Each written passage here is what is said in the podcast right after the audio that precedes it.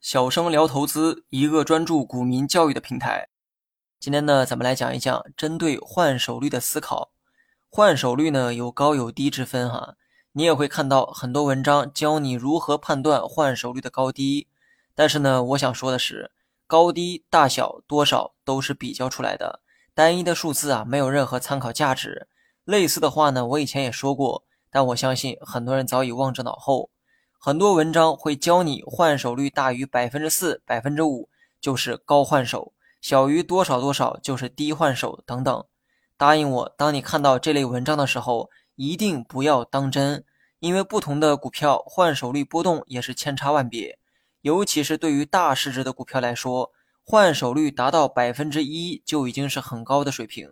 而对于小市值的股票来说，他们的换手率大于百分之一就如同家常便饭。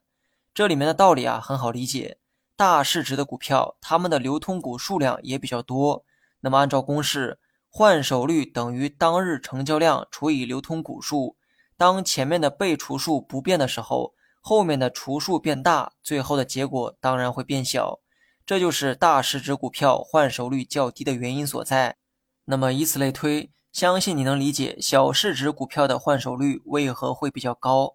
以某一个具体的数值作为衡量的标尺是愚蠢的。上面的例子啊，就是最好的证明。假如你将换手率百分之一作为衡量大小的标准，衡量后的结果一定是徒劳，因为大小本就没有标准，你却在用一个标准去衡量它。不同性质的股票，它们的换手率表现也都不一样。你用同一个标准衡量所有股票并不适用。上文的例子是不同股票所表现出的换手率，而实际上，即便是同一只股票在不同的时期。它的换手率变化也会表现的天差地别。咱们呢举一个实际的例子哈，对于刚上市不久的股票来说，它们的换手率啊普遍呢都很高，甚至高的离谱。而随着时间的推移，换手率水平也会慢慢的走低，并且趋于平稳。为了方便理解，我在文稿中呢放了一张图片，这是一家名为金龙鱼的股票，相信很多中国人啊都听过这个品牌。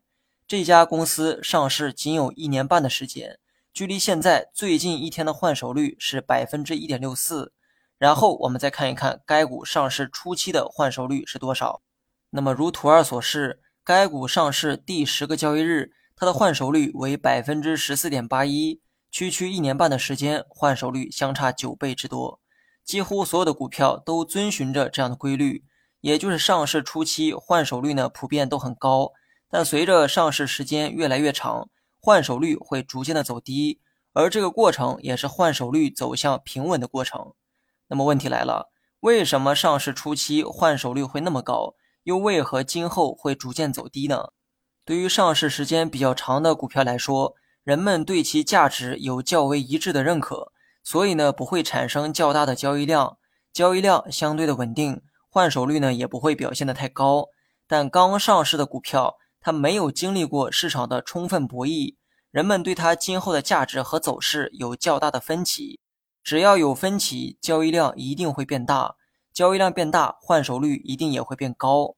那么有些人呢，可能不太了解什么是分歧哈。咱们呢举个例子，一只股票一百个人想买，但只有一个人想卖，这个呢就不能叫分歧，而是叫做一致性预期，因为多数人都站在想买的行列中。当预期过于一致的时候，这个交易量往往会很小，因为一百个人想买，但想卖的只有一个，最后能成交的数量也必然是一。多出的九十九人想买，他也买不进来，因为最终的成交量很小，换手率自然也会变小。那么同样的例子啊，反向理解一下，如果想买的人只有一个，而想卖的人却有一百个，这也叫做一致性预期。因为多数人站在卖出的队伍中，而最终能成交的数量还是一个一致性预期下，成交量都很低，换手率当然也会很低。只有人们的预期出现巨大分歧的时候，换手率呢才会变大，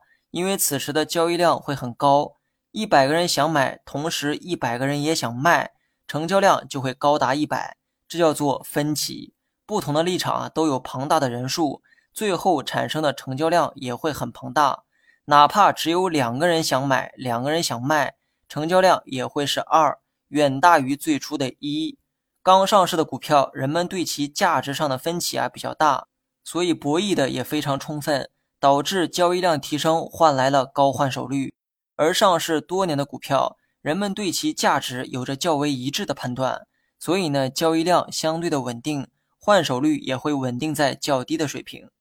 那么说了这么多，大家呢应该明白了我想表达的意思哈，那就是换手率的高低没有一个标准答案。至于究竟如何判断一只股的换手率高低，以及如何运用换手率来分析走势，关于这点咱们下期再聊。